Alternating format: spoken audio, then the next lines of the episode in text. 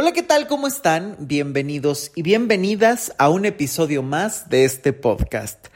Yo soy Luis Miguel Tapia Bernal y me da mucho gusto que me estén acompañando un jueves más, después de varias semanas de silencio aquí en el podcast. Eh, la verdad es que he estado preparando un montón de cosas y participado en varios eventos y bueno, la verdad es que estoy muy, muy emocionado. Eh, por ahí va a venir alguna participación con algunas instituciones, vienen varios talleres en la Ciudad de México y próximamente en otras ciudades del país. Y viene un webinar por ahí. Bueno, vienen un montón de cosas que por favor no se pierdan. Les invito a que me sigan a través de mis redes sociales. Me encuentran en Twitter, en Instagram y en Facebook como Luis Miguel Tapia Bernal. Y por supuesto, no se olviden de visitar mi página web luismigueltapiavernal.com. Ahí van a encontrar toda la información de los webinars, los talleres, las conferencias, los videos que se están subiendo y todo lo que se está preparando que me tiene tan emocionado y además pues explorando muchísimos temas y organizando mucha información que eso además me encanta. Y el día de hoy justo quise grabar este podcast porque ha sido muy constante el encontrarme en consulta principalmente y en temas o pláticas con algunos amigos y conocidos, el tema de las pérdidas. Y veo que hay muchos errores en torno a este tema, muchas exigencias, muchas ideas y preconcepciones que hacen que si de por sí una pérdida puede ser complicada, dolorosa, pues se le agregue mucho más sufrimiento. Por eso es que el día de hoy vamos a hablar acerca de los errores ante las pérdidas.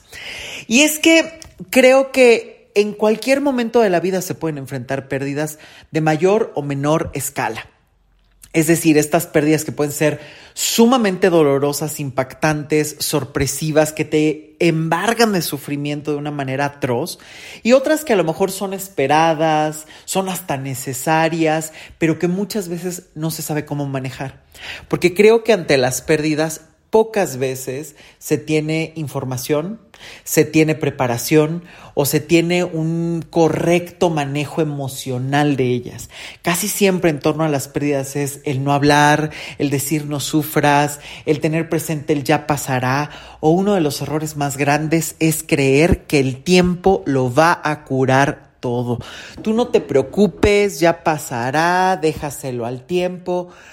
Y de verdad, este es uno de los errores más grandes, más comunes, más difundidos, incluso avalados por un montón de personas, te lo aconsejan amigos, padres, abuelos, en fin, de una manera muy automática, cuando en realidad el tiempo no hace nada, no cura nada.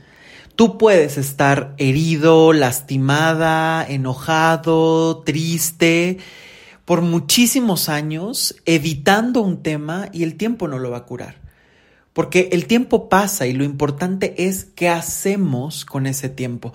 Y ante las pérdidas hay que ir generando acciones que evidentemente te saquen de donde estás.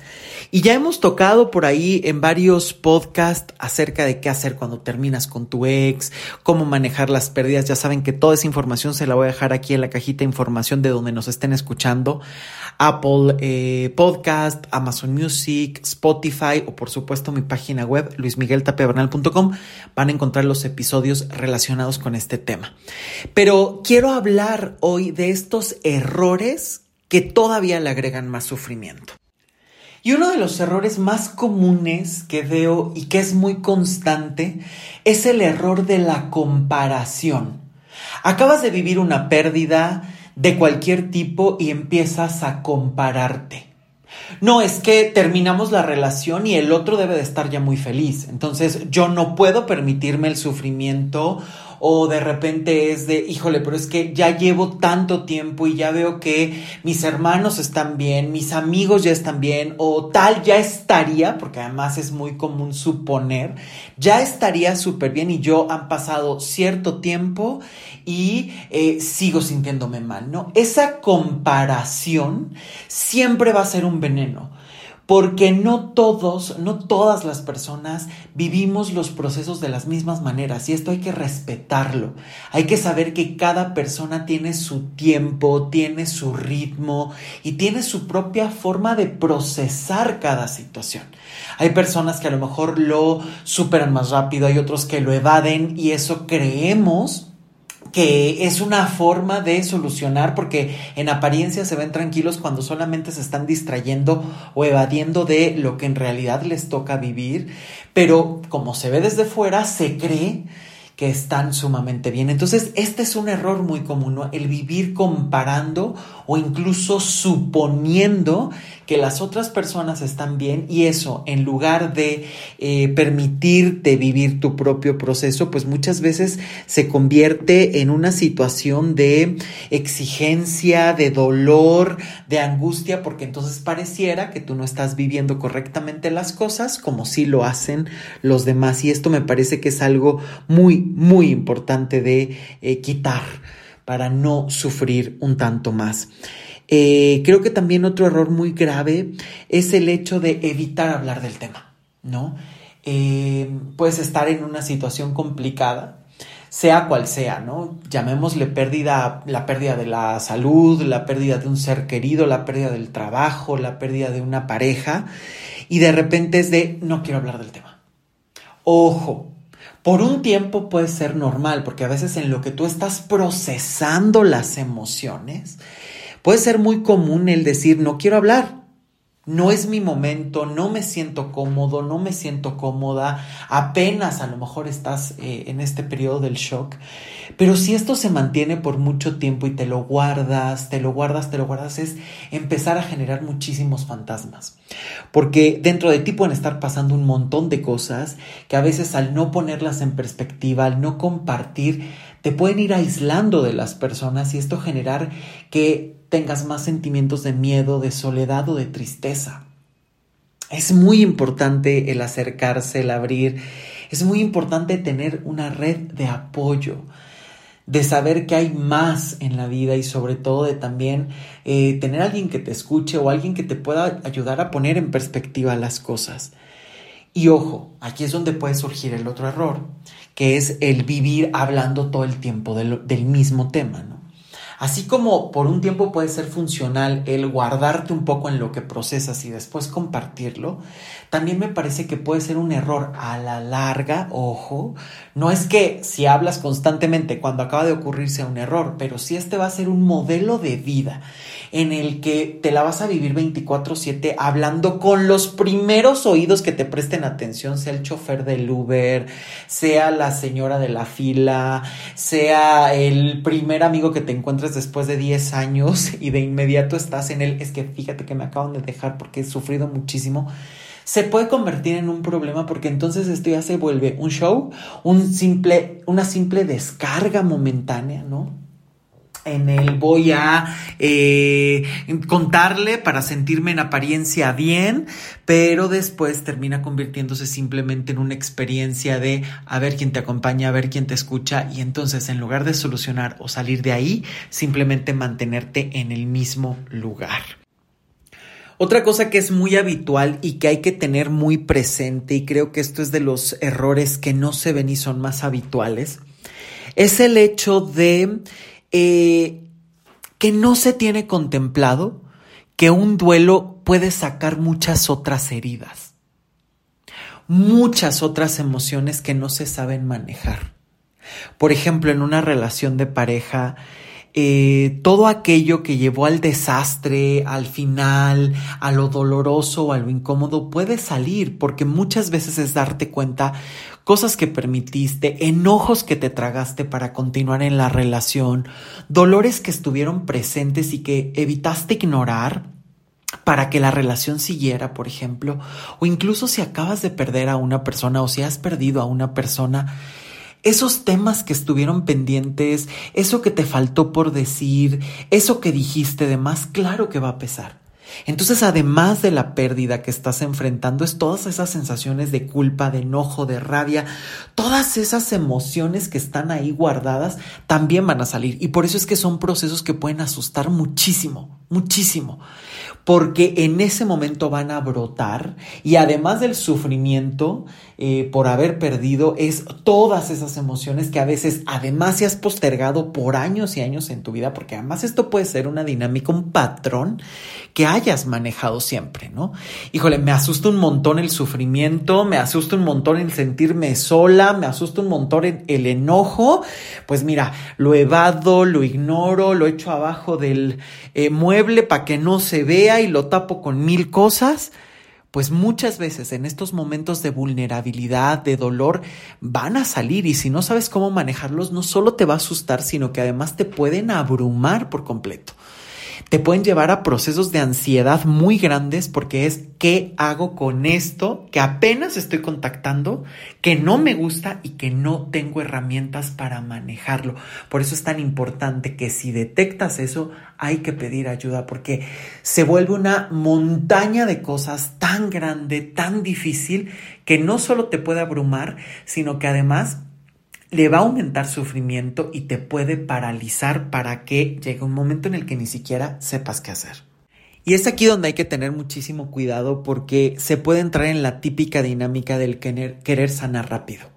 ¿No? ya, o sea, tendría que ser ahorita, ya quiero que sea bien, o voy a seguir un proceso, porque también me ha tocado muchas veces que eh, llegan a terapia y es de, ok, sí, pero con una consulta yo ya tengo que estar súper bien, eh, incluso aquí es donde se da este proceso de comparación del que hablaba hace un ratito, no, o sea, es que vino una amiga y solucionó rapidísimo, sí, pero a lo mejor la amiga vino porque tenía un tema que ver con cómo, con, cómo hablar con su jefe o cómo manejar ciertas cosas y el proceso, el tema, la personalidad, el contexto, todo eso influye.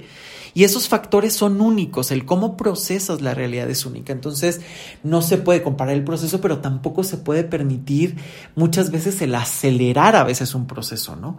Tampoco es quédate en terapia 20 años y te quedas con el apapacho, te quedas hablando con los amigos, pero también hay que respetar los tiempos y los procesos de cada persona. Hay que evitar esta duda o esta información mal manejada de se tiene que dar rápido la sanación. Porque, repito, un duelo puede sacar muchas cosas pendientes, atrapadas o que has venido arrastrando muchísimo tiempo de tu vida. Y entonces el pretender que esto se sane demasiado rápido puede ser un factor que limite tu proceso de sanación y que incluso pueda eh, entorpecerlo. En lugar de que realmente se pueda dar en tiempo y forma a tu medida, esto puede ser algo que maquille o tape ciertas cosas y que después se puedan repetir o incluso se alente el proceso por esta necesidad de tendría que ser muchísimo más rápido. Yo creo que aquí lo importante es el hecho de saber que de entrada va a tener su propio tiempo, pero sobre todo, y aquí es donde se conecta con otro error, eh, hay que tener muchísimo cuidado con el creer que el duelo es un proceso lineal. El seguir pasos o el creer que porque ya se va a terapia o que te estás permitiendo enfrentar tus emociones en casa o en tus eh, lugares de cuidado, eh, creer que simplemente por ese hecho el proceso va a ser lineal. Ok, ya lloré, eh, ya me enojé, eh, lo descargo, entonces ya, ¿no? Me tendría que sentir muy bien. Y hay que entender que en un proceso de duelo siempre va a haber subidas y bajadas. Siempre. El dolor, el enojo no es lineal y habrá días donde te sientas muy abrumado, muy abrumada y entonces qué bueno, qué maravilla que te des ese espacio de llorar, de escribir, de recordar. Eh, eso que tú necesites para ir expresando las distintas emociones por las que puedes pasar miedo, dolor, angustia, tristeza, enojo, lo que tú quieras, pero no es un proceso lineal. Va a haber subidas, va a haber bajadas, va a haber momentos de paz y de tregua, días o semanas donde a lo mejor te acuerdas menos, donde duele menos, pero tarde o temprano se puede regresar. ¿Por qué? Porque yo siempre lo veo como si estuvieras remodelando tu casa. Va a haber cosas que hay que tirar, va a haber cosas que hay que limpiar y hay cosas que vas a agrandar o vas a modificar. Y eso va a implicar que hay momentos donde digas, ah, bueno, pues ahorita simplemente limpio y saco las cosas de esta habitación para que inicie el trabajo. Y a lo mejor esa habitación tenía tres muebles, entonces es muy fácil sacarlos y es muy fácil reacomodar las cosas. Y a lo mejor esa habitación solo necesitaba pintura, pero hay otras habitaciones que necesitan sacar 500 cajas empolvadas con telarañas, el techo se está cayendo, las paredes están llenas de moho, hay que rehacerlas y además quieres que el cuarto sea muchísimo más grande. Entonces obviamente el trabajo va a implicar mucho más. Entonces, así como en una remodelación de casa vas habitación por habitación, digamos que es exactamente igual en el proceso de duelo. ¿no? En todos esos lugares, en todas esas memorias, en todos esos recuerdos corporales, emocionales que estuvo esa persona, se va a ir limpiando. Y hay procesos que sean muchísimo más fácil porque te enojas y dices, híjoles, que mejor que se fue esta persona porque ya me hacía mucho daño y en esos momentos te vas a sentir enojado o enojada y fácilmente vas a pasar la eh, página. Pero va a haber otros momentos en donde te duele un montón porque digas, extraño esos momentos tan bonitos que vivimos y donde realmente me sentía muy feliz y que vas a llorar y que va a doler o que va a doler muchísimo palabras que te dijo esa persona y entonces es ahí donde hay que comprender que ningún proceso es lineal. Va a haber subidas, va a haber bajadas y es completamente normal. No te exijas una paz rápida o inmediata, no te exijas una linealidad que solamente pueda hacerte sentir peor o más culpable, pero es que yo me tendría que estar sintiendo bien, o pero es que si ya lloré un montón, ¿por qué ahora eh, se regresa. Por eso también es importante que en estos procesos de duelo se acompañe con terapia, que haya alguien que te vaya mostrando un poco el camino, que te ayude a construir ese camino, porque a final de cuentas tú lo vas a construir a tu medida. Eh, que te ponga a tu disposición herramientas para enfrentar cada proceso y sobre todo ir midiendo.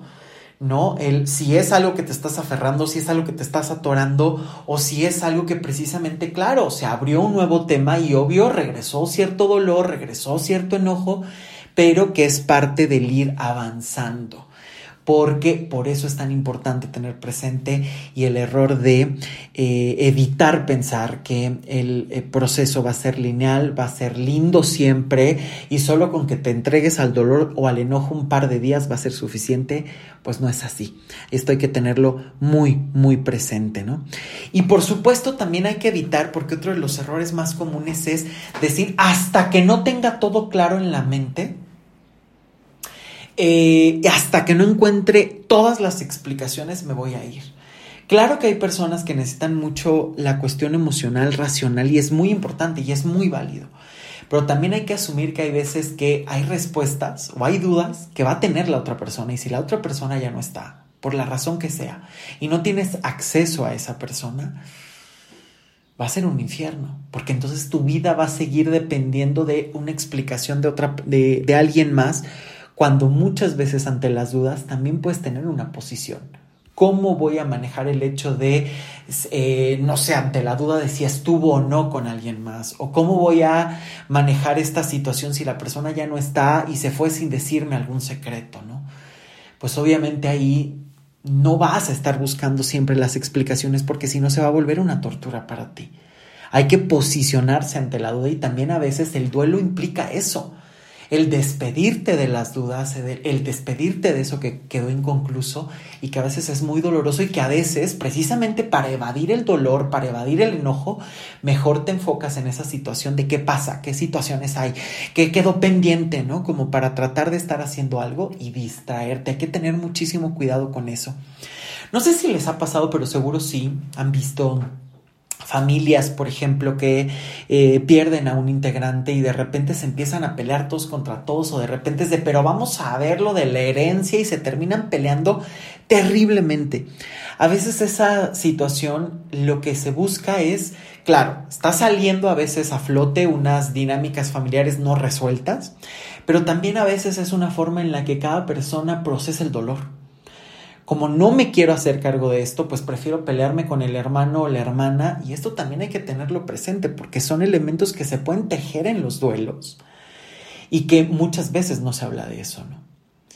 Que hay personas que tratan de solucionar algo para distraerse, que ante los duelos precisamente van a salir muchísimas dinámicas familiares y que a veces en esos procesos de herencias, de reparto de bienes o de qué hacemos qué, de si los papás no dejaron algún testamento o algo para saber a quién repartían, se va a quedar por ahí un gran trabajo, ¿no? Y creo que ahí es bien, bien importante marcar ritmos, ¿no? ¿Estoy listo o no estoy lista para enfrentar esta situación? Eh, ok, mi hermana, mi tío, mi papá está sacando cosas del pasado que no sé cómo manejar, pues a veces habrá que poner límites o incluso habrá que empezar a trabajar esos temas para estar muchísimo más fuertes. Repito, ningún duelo viene solo, por eso es que son tan dolorosos y tan incómodos. Porque todos los duelos te van a sacar, van a escupir, van a sacar a flote todos esos dolores o cosas pendientes con esa persona o hasta tu propia forma de enfrentar estas situaciones. Y eso hay que de verdad tenerlo muy, muy presente, porque si no es aquí donde entonces es, no comprendo, no comprendo por qué me siento así. No, o sea, a ver, nada más me estoy despidiendo de esta persona, pero de repente tengo que enfrentar el trabajo, la vida, la herencia, la... Y pues obviamente ahí se va incrementando el dolor. Creo que también es bien importante respetar ese proceso e ir por partes cuál es lo más urgente a veces por resolver eh, y por supuesto ir eh, resolviendo, ir teniendo soluciones, ir teniendo eh, estas guías o estos, eh, estas cuestiones como para medir y decir, me voy sintiendo un poco mejor, ¿no? O por lo menos ya resolví esto y entonces ahora me puedo hacer cargo de esta otra parte. Y esto es muy, muy importante también tenerlo presente, ¿no? ¿Por qué? Porque creo que aquí es donde muchas veces entramos a uno de los errores más grandes, que es el patologizar los duelos. ¿No? A ver, un duelo es muy distinto de estar deprimido, porque muchas veces aquí me llegan eh, pacientes y dicen, no, bueno, es que tengo depresión, tengo muchos años de depresión y tengo estas situaciones muy difíciles y de repente empiezo a hurgar y vemos que tienen un montón de pérdidas, a veces hasta muy seguidas, ¿no? Perdieron el trabajo, perdieron la pareja, perdieron un ser querido, eh, a veces en lapsos de muy pocos meses o muy pocos años.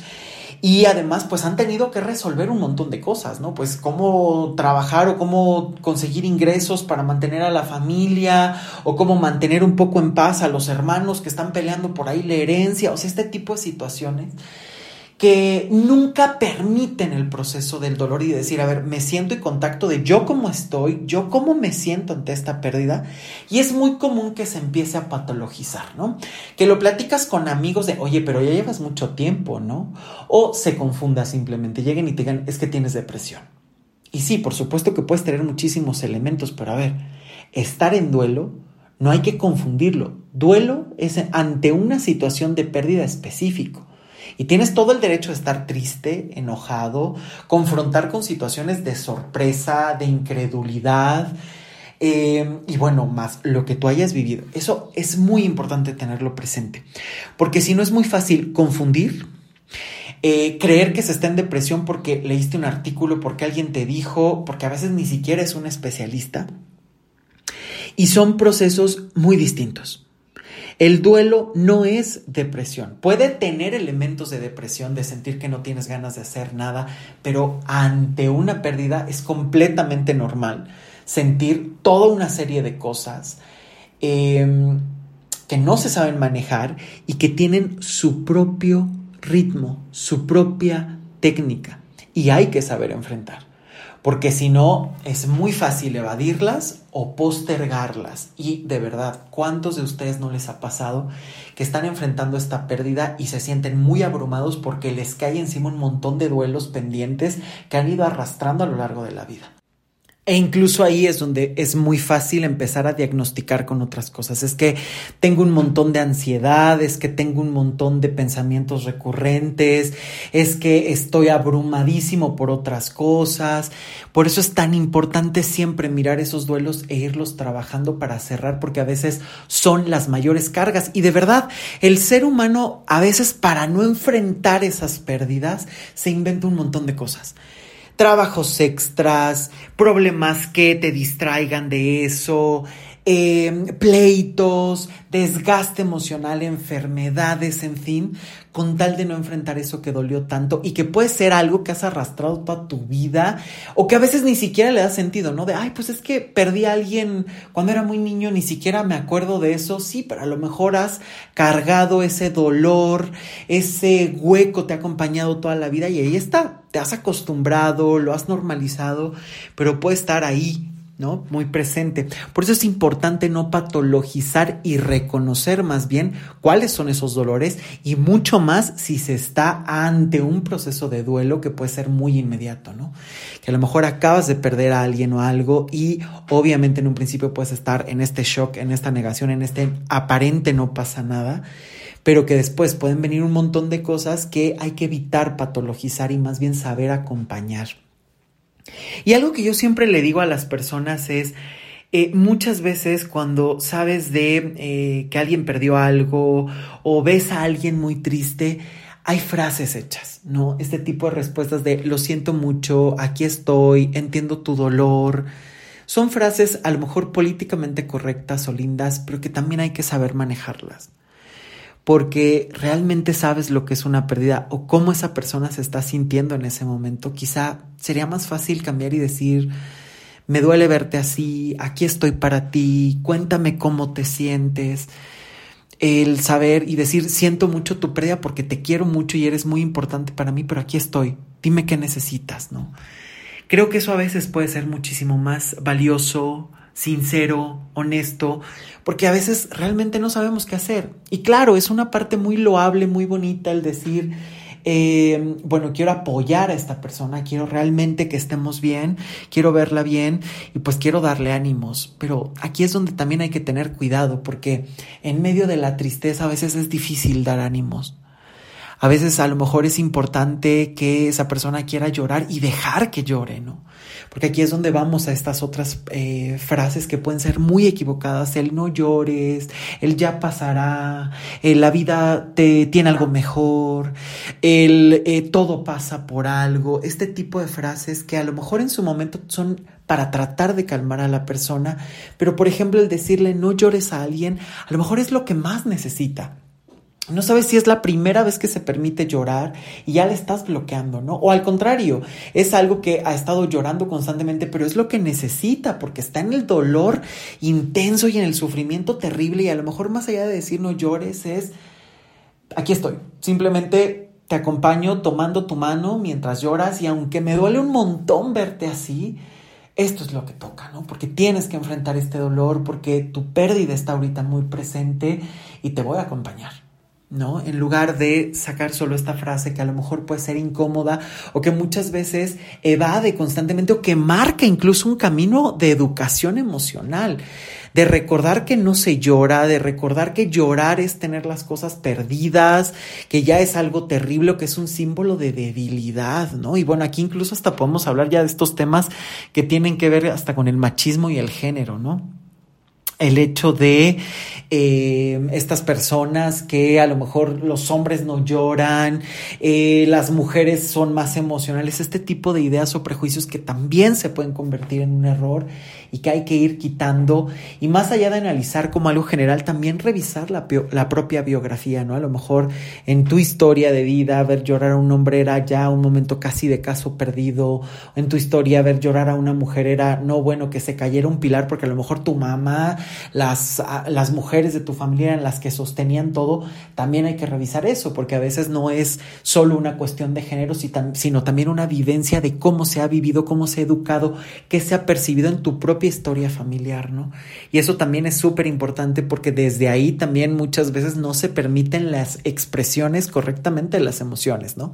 El enojo se reprime y en lugar de explotarle a otras personas te implosiona constantemente a ti, dañándote constantemente o el dolor no se expresa y entonces te aguantas, te aguantas, te aguantas y a lo mejor constantemente te enfermas precisamente porque ese dolor por algún lado tiene que salir o estás constantemente en el sueño absoluto y cansancio de mejor me tiro a dormir para evadirme. Pueden ser muchas otras formas que si no sabemos gestionar las emociones, por algún lado tienen que salir, por algún lado se tienen que expresar y a veces no son de las maneras más correctas o más eh, agradables posibles, ¿no? Por eso es tan importante estar eh, al pendiente de ellas y si no sabes cómo gestionar, pedir ayuda. Y socialmente creo que hay que evitar este no llores, no te enojes, sino buscar maneras correctas de que se haga. No está llorando, qué bueno que lo está haciendo ahí en tu casa contigo, te tiene la confianza esa persona y a lo mejor no hay palabras de aliento que valgan en ese momento, sino simplemente estar junto a esa persona, ¿no? Incluso aquí recomiendo muchísimo, hay una canción hermosísima que, que escuché hace unos días de Rosalén que se llama Agarrarte a la vida les voy a dejar en la cajita de información el link del video en YouTube para que lo puedan ver y compartir. Y bueno, obviamente está en todas las plataformas. Es una canción preciosa que justamente habla cuando eh, esas cuando alguna persona está ante un eh, momento de dolor. Incluso ella incluso lo pensó para eh, estas personas que están ante la idea de quitarse la vida. Ella escribe esta canción después de leer por varios meses cartas de despedida. Eh, pero habla justamente de eso, ¿no? A veces solamente el tocar a alguien, el estar con alguien ya puede ser una solución, ya puede ser una medicina, ¿no? Y que hay momentos en donde te encantaría ahorrarle ese dolor a esa persona, pero no se puede. Hay situaciones, hay dolores que no se pueden ahorrar y esto hay que tenerlo muy presente. Hay dolores que nadie más te puede ahorrar, pero sí te pueden acompañar. Y por eso es tan importante quitar este error del aislamiento, porque la pandemia nos ha enseñado eso. Aislados somos mucho más frágiles, aislados puede ser muchísimo más terrible todo, ¿no? Porque te puedes ver todo más gris, más doloroso y por eso es tan importante crear esas redes de apoyo, fomentar esos lazos de familia, de amigos, esas personas que te hacen sentir bien, que te suman, que te aportan, que construyen amores buenos que te dan un nuevo sentido a la vida. Creo que en estos momentos es donde más te debes de rodear de esas personas, porque el aislamiento es el verdadero dolor, el verdadero sufrimiento que genera muchísimo más en medio de lo que estás viviendo. Es muy, muy importante también el ir quitando este aislamiento. Repito, sí, es importante, a veces se requiere esa soledad, esa comprensión en solitario para que a ti mismo, a ti misma te caiga el 20 pero no puedes vivir eternamente aislado, porque entonces ahí te puedes llenar de tantos fantasmas que empieza a languidecer tu propia vida. Por eso es tan importante acercarte. Por eso esa canción me gustó mucho. Porque es agarrarte a la vida, es te puedo acompañar, es no te aísles, es aquí estoy. Y las ilusiones pueden volver de otras maneras. Pero también hay que saberlas mirar y enfrentar. Y por eso creo que es bien importante el tener presente cómo gestionamos estas emociones y saber que no tienes por qué saber cómo hacerlas, porque muchas veces no hay una educación emocional de qué se hace con el dolor, qué se hace con el enojo, ¿no? Por eso es tan, tan importante el pedir ayuda, el hablar y el no aislarte y el sobre todo socialmente quitar estos errores de no llores o ya vendrá, porque aquí es donde yo muchas veces detecto otro error. Y el error es tratar de que la solución sea la medicina. Es decir, ¿a qué voy con esto? El punto es que te vas a sentir bien tarde o temprano por haber dejado a esa persona. Sí, perfecto. Pero que ese sea tu objetivo no significa que va a ser lo que te ayude a transitar la situación. Cuando alguien te dice que fue mejor que se fuera y tú estás en el dolor que extrañas a la persona, dices, sí, a lo mejor, pero en este momento me duele un montón y todo me grita su ausencia. Entrar a la casa y oler su ropa, el, ya no escuchar su risa, el ya no recibir sus llamadas, claro que todo eso pega. Y a lo mejor fue una relación toxiquísima, o a lo mejor fue una persona que ya estaba sufriendo muchísimo en la vida porque llevaba muchos años de enfermedad y puedes decir, híjole, casi fue un alivio para esa persona. Sí, pero eso no significa que no haya dolor, eso no significa que no haya enojo, eso no significa que no haya una serie de emociones que si seguimos reprimiendo o que si seguimos sin manejar, no vaya a ser una explosión a la larga. Cuidado con esto, por favor, porque son frases muy lindas, muy bonitas, que pueden estar ahí, pero que pueden generar efectos terribles, ¿no? Por eso es tan importante no quedarnos con frases hechas, ni las que están diciendo, ni tú aferrarte a una sola. Ya vendrá algo bueno, ya vendrá algo bueno, ya vendrá algo bueno. ¿Cuántas veces no hemos encontrado a estas personas que se aferran solo a esa frase hecha, ¿no? Terminas la relación, pero ya vendrá algo bueno, pero ya, híjole, no has terminado una cuando ya quieres mirar hacia otro lado, cuando estás hecha pedazos. ¿No crees que eso va a ser peor todavía porque vas a ir arrastrando tus propios pedazos? Y que a lo mejor de relación en relación lo único que va a pasar es que terminen por pulverizarte, ya no por romperte, por hacerte polvo. Y que sea cada vez más difícil reconstruirte. Hay que evitar estas frases hechas, hay que tener cuidado con ellas y hay que atrever a cuestionarnos, ¿no? el hecho de no quedarse solo con esa situación de, ah, sí, es que algún día voy a encontrar a alguien mejor, ah, sí, le voy a agradecer todo lo que me dio, cuando a lo mejor qué gratitud vas a tener, a lo mejor estás enojadísimo, enojadísima con esa persona porque se comportó de la peor manera o porque no te cae el 20 que ya se fue y estás enojado o enojada y todo el mundo te dice agradece y te quedas con esa frase hecha, ¿no? Y entonces, ¿qué pasa? Que muchas veces te empiezas a autoexigir es que ¿por qué no le puedo agradecer y me siento enojado entonces estoy mal? Pues no. Más bien te estás aferrando a una frase hecha o a algo que a alguien le funcionó o es algo que a lo mejor vas a llegar pero después de un proceso que no te puedes exigir eh, mucho tiempo eh, antes de haber vivido un proceso, de haber destilado las emociones y a lo mejor sí, con tranquilidad, con la cabeza más fría, con los ojos menos llenos de lágrimas, con el corazón un poquito más templado, pues a lo mejor sí puedes agradecer, pero en un principio va a ser difícil. Entonces no te exijas ni te cases con frases hechas porque esto puede ser un error mucho más grande y que aumente el sufrimiento en tu vida. Y aquí es donde muchas veces me he topado en consulta con una dinámica que en un principio se puede decir porque eh, a lo mejor está muy fresca la pérdida y hay muchos sentimientos en juego y entonces la, la persona eh, puede decir o incluso empezar a vivir el no me vuelvo a enamorar, no me vuelve a pasar esto, no quiero. Y está bien que sea una meta en tu vida, ¿no? Está perfecto que digas, oye, no quiero que me vuelvan a ver la cara, no quiero vivir sin límites, no quiero eh, estar sintiéndome de esta manera por cosas que he venido arrastrando toda la vida, en fin, eso está perfecto. Lo que no está bien es que muchas veces esto se vive como una respuesta. Para que no me hagan daño, no me vuelvo a enamorar, no vuelvo a confiar en nadie, no vuelvo a dejar que nadie entre en mi vida. Esta dinámica es muy frecuente y es un error muy grande el cerrar el corazón y privarte de vivir. Porque hay que comprender algo, las pérdidas pueden pasar. En el amor, en la vida, no hay nada completamente seguro. No sabes en qué momento puedes perder la vida, no sabes en qué momento se puede acabar una relación de pareja que es de dos y que la otra persona decida o no decida estar. Eso no se puede controlar. Siempre va a haber cierto grado de incertidumbre.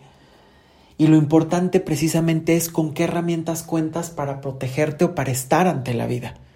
Si eres alguien que todo el tiempo estás sumamente triste, que vienes arrastrando un mejor, un montón de cosas y sobre todo que a lo mejor sientes que tu vida es muy gris y estás buscando que una persona extra le venga a poner colores a tu vida, ya tienes una alta probabilidad de un sufrimiento garantizado.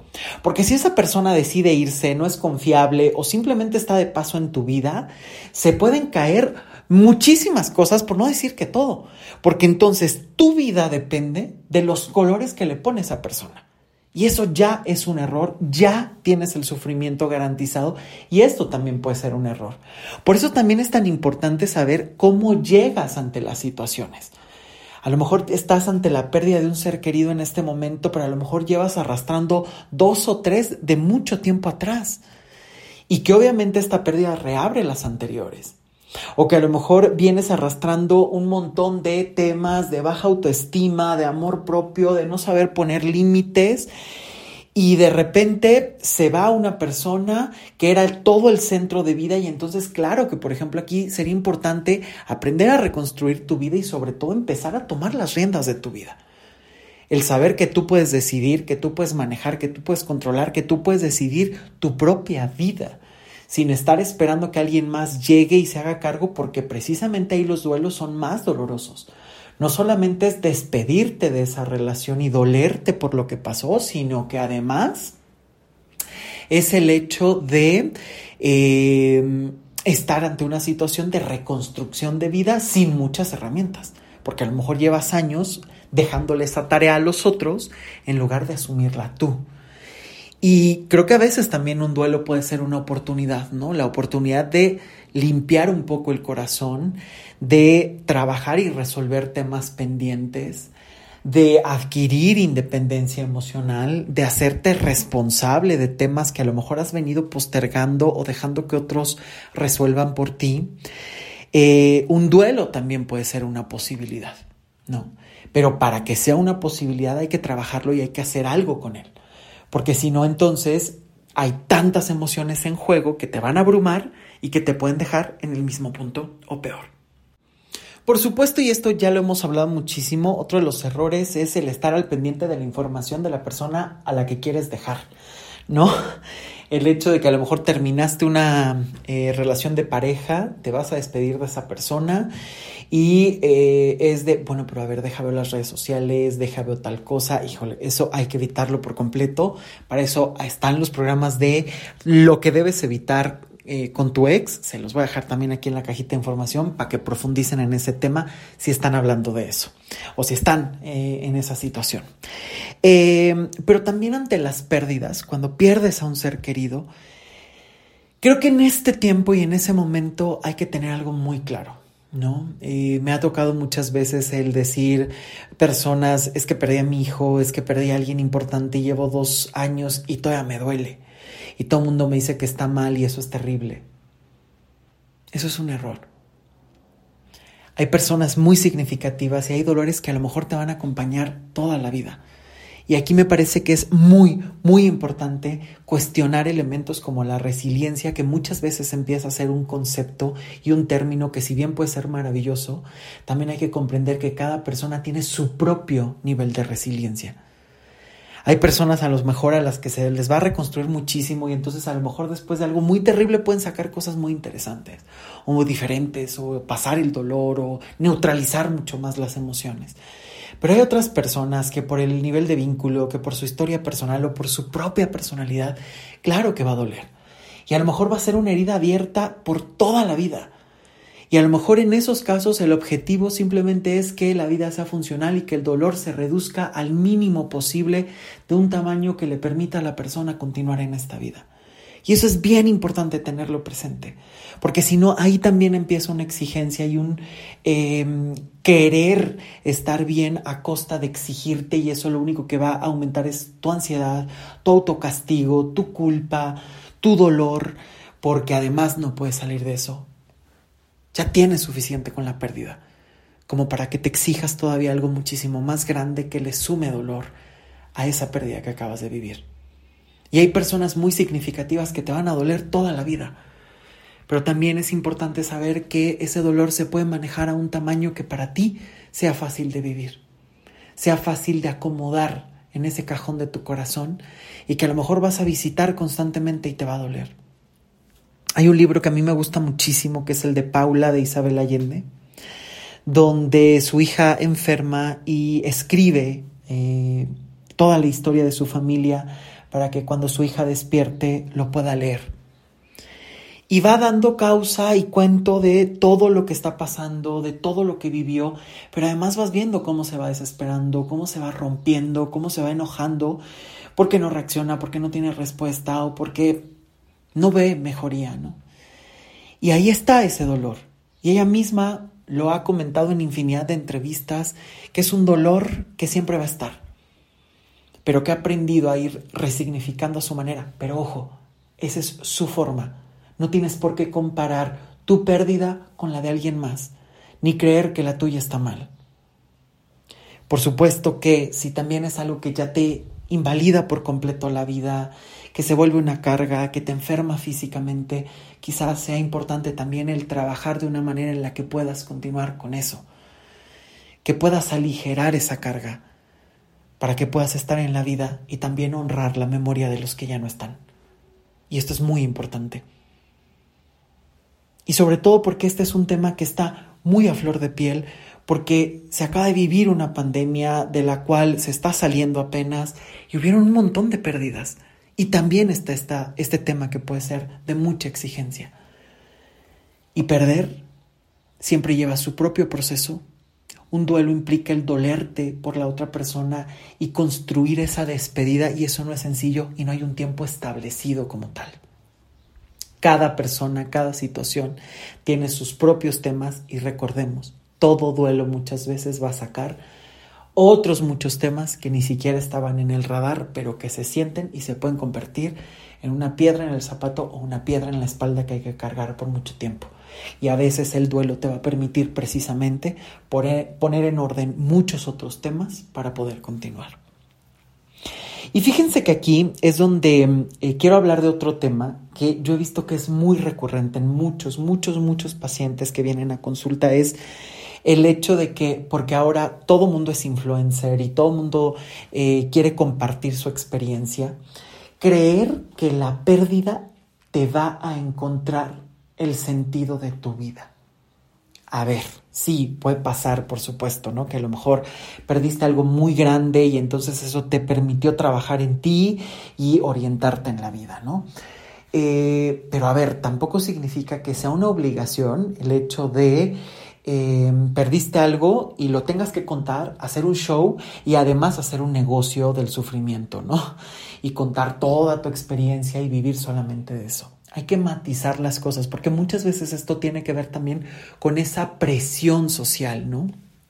De pueden surgir cosas maravillosas o incluso de no procesar el dolor, pero precisamente tratar de hacer algo para ayudar o compartir la historia o encontrar un sentido a la vida cuando eh, pues a lo mejor también es pedir demasiado o acelerar el proceso, ¿no? A lo mejor acaba de pasar y lo primero que necesitas es llorar, aullar, berrear, sacar todo el dolor y ya después, con la cabeza a lo mejor un poco más eh, fría, encontrar eh, otro sentido o hacer otras cosas para encauzar ese dolor y ese sufrimiento, pero no necesariamente es hacer un negocio con eso, no necesariamente es em, tratar de mantenerte o exigir que eh, ese dolor se convierta en un sentido de vida, ¿no? No es obligatorio.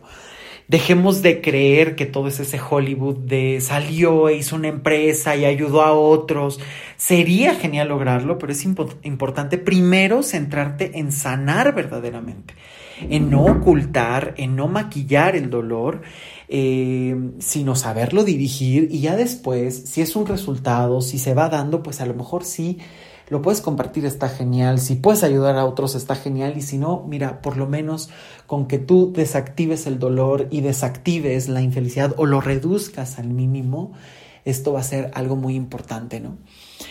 Porque también creo que está esta exigencia social y que aquí es donde nos enfrentamos a otro de los errores más grandes que son los juicios de las otras personas, ¿no? de personas que pueden criticar o señalar cosas que ni siquiera están enteradas, ¿no? El, bueno, ya llevas mucho tiempo, ¿no? Bueno, ya lloraste tres veces, ya deberías de estar bien, ¿no? Ay, bueno, pero si duraste nada más 15 días, ¿por qué te duele tanto? Pues a lo mejor duraste 15 días con esa persona, pero eh, la separación fue terrible o te recordaba algo o salieron otros duelos o contactaste con alguien que fue increíble, maravilloso, pero por alguna razón se acabó la relación, claro que eso puede ser completamente válido. Ahora, el hecho de que podamos comprender las emociones tampoco significa que te quedes todo el tiempo en ellas, ¿no? Tampoco significa el me voy a quedar aquí a regodearme toda la vida con el mismo dolor y es más, nunca pienso bajarlo porque entonces ahí estás perdiendo tu vida. Pero también es importante saber y comprender que cada quien va a llegar a la meta que quiere. Que depende del adiós, depende de la despedida, depende de un montón de cosas.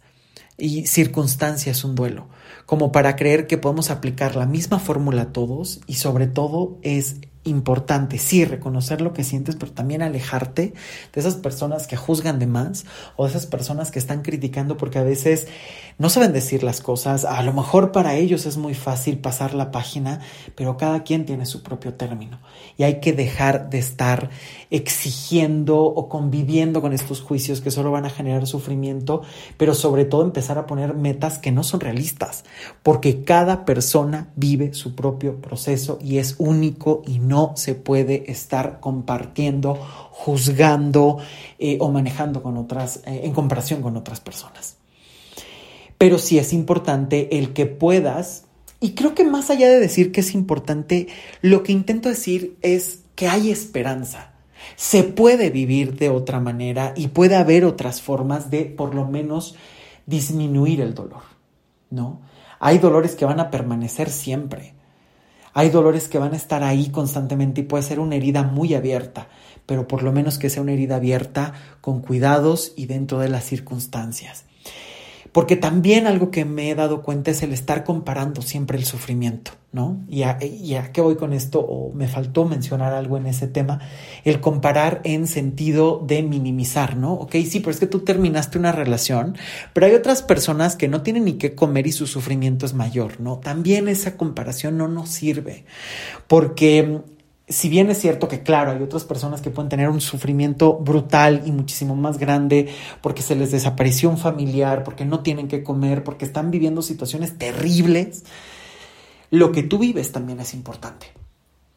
Y el dolor no se sana por compararlo y decir, hay otros que sufren más, entonces inmediatamente ya me curo el dolor. También hay que evitar ese tipo de errores que son muy frecuentes y que lo único que logran es distracción, comparación o incluso generar mucho más culpa en la persona que tiene el sufrimiento, ¿no? Puta, ¿no? Bueno, además de que me siento en la tristeza absoluta, ahora además soy sumamente eh, irreverente porque me atrevo a sufrir por algo cuando otros tienen un mayor sufrimiento. Tu sufrimiento es válido. Si está a tu alcance, por favor, haz algo, busca ayuda, busca manejarlo de una manera en la que tarde o temprano sea lo más neutral o disminuirlo lo menos que se pueda que pueda ser algo operativo y sobre todo que tengas el derecho de expresar y de manejar este dolor y este sufrimiento, porque es muy importante el vivir estos procesos, porque si no los vas a arrastrar toda, toda, toda la vida. ¿no? Y hay que tener cuidado con esto, porque un duelo puede ser una gran oportunidad, pero también hay personas que si lo evitan, lo evaden, se pueden quedar ahí para siempre, atrapados en un loop o en algo que simplemente se repita una y otra vez, una espiral de repetición que genere más sufrimiento, que genere eh, situaciones cada vez más complejas y que vayan devorando toda tu vida. Muchas gracias por llegar hasta aquí. No te olvides de compartir toda esta información si sabes de alguien que le pueda interesar. Y muchas gracias por escucharme, por dejarme tus comentarios siempre y sobre todo por estar interesado o interesada en transformar tu vida. Yo soy Luis Miguel Tapia Bernal. Nos escuchamos la próxima semana. Hasta pronto. Chao.